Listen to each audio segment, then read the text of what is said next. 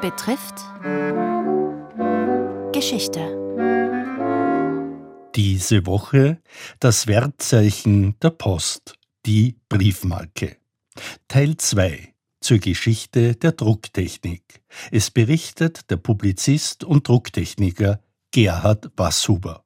Ausgehend vom Entwurf der Briefmarken standen in den vergangenen Jahrzehnten folgende Druckverfahren zur Verfügung.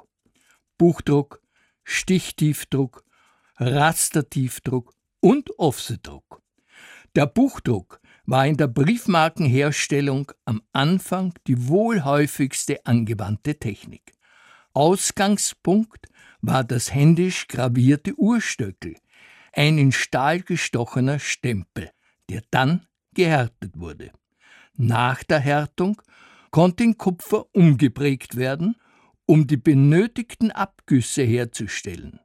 Der Stichtiefdruck wurde anfänglich von Kupferplatten auf Bogen gedruckt, die nach Originalstichen angefertigt wurden. Mittels Grabstichel, die in verschiedenen Schnittflächen die künstlerische Umsetzung des Entwurfes ermöglichten. Diese Platten wurden nun auf galvanischen Weg druckfertig gemacht. Kennzeichen der in dieser Technik hergestellten Marken ist das erhabene Zeichnungsrelief, mittels Fingerkuppen ertastbar und liefert herausragende Ergebnisse. Der Rastertiefdruck benötigt die fotomechanische Reproduktion der Entwürfe.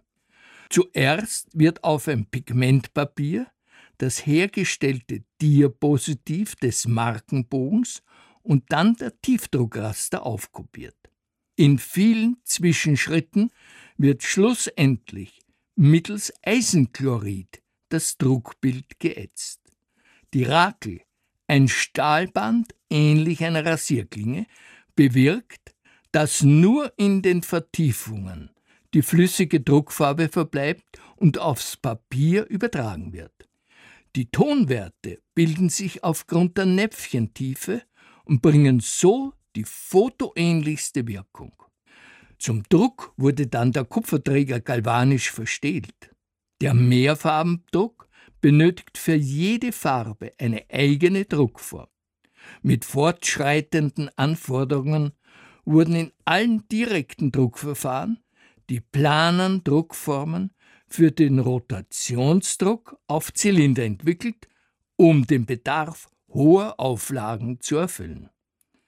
Die Qualitätsanforderungen wurden mit der Kombination von Stich- und Rastertiefdruck voll erfüllt. Damit wurden kleine Kunstwerke geschaffen. Der Raster brachte die originalähnliche Farbwirkung, der Stich hingegen die klare Wirkung der Wiedergabe der Zeichnung. Die vorher beschriebenen Techniken waren direkte Verfahren. Das bedeutet, dass das Papier die Farben in direktem Kontakt von der seitenverkehrten Druckform aufnahm.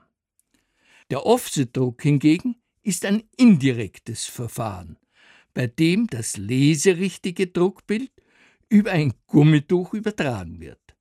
Fett und Wasser stoßen sich ab. Daher nimmt die Druckplatte die fettfreundliche Druckfarbe auf und stößt die nicht druckenden Stellen aufgrund der wasserführenden Oberfläche ab. So werden heute Massenauflagen im Offset gedruckt. Diese technischen Voraussetzungen gaben weiteren Anlass für das fleißige Sammeln von kleinen Markenkunstwerken. Sie hörten die Briefmarke. Das war Teil 2 einer Reihe über das Wertzeichen der Post. Es berichtete der Drucktechniker und Publizist Gerhard Wasshuber. Redaktion Robert Weichinger. Morgen Papier, Gummierung, Zähnung und die Pinzette.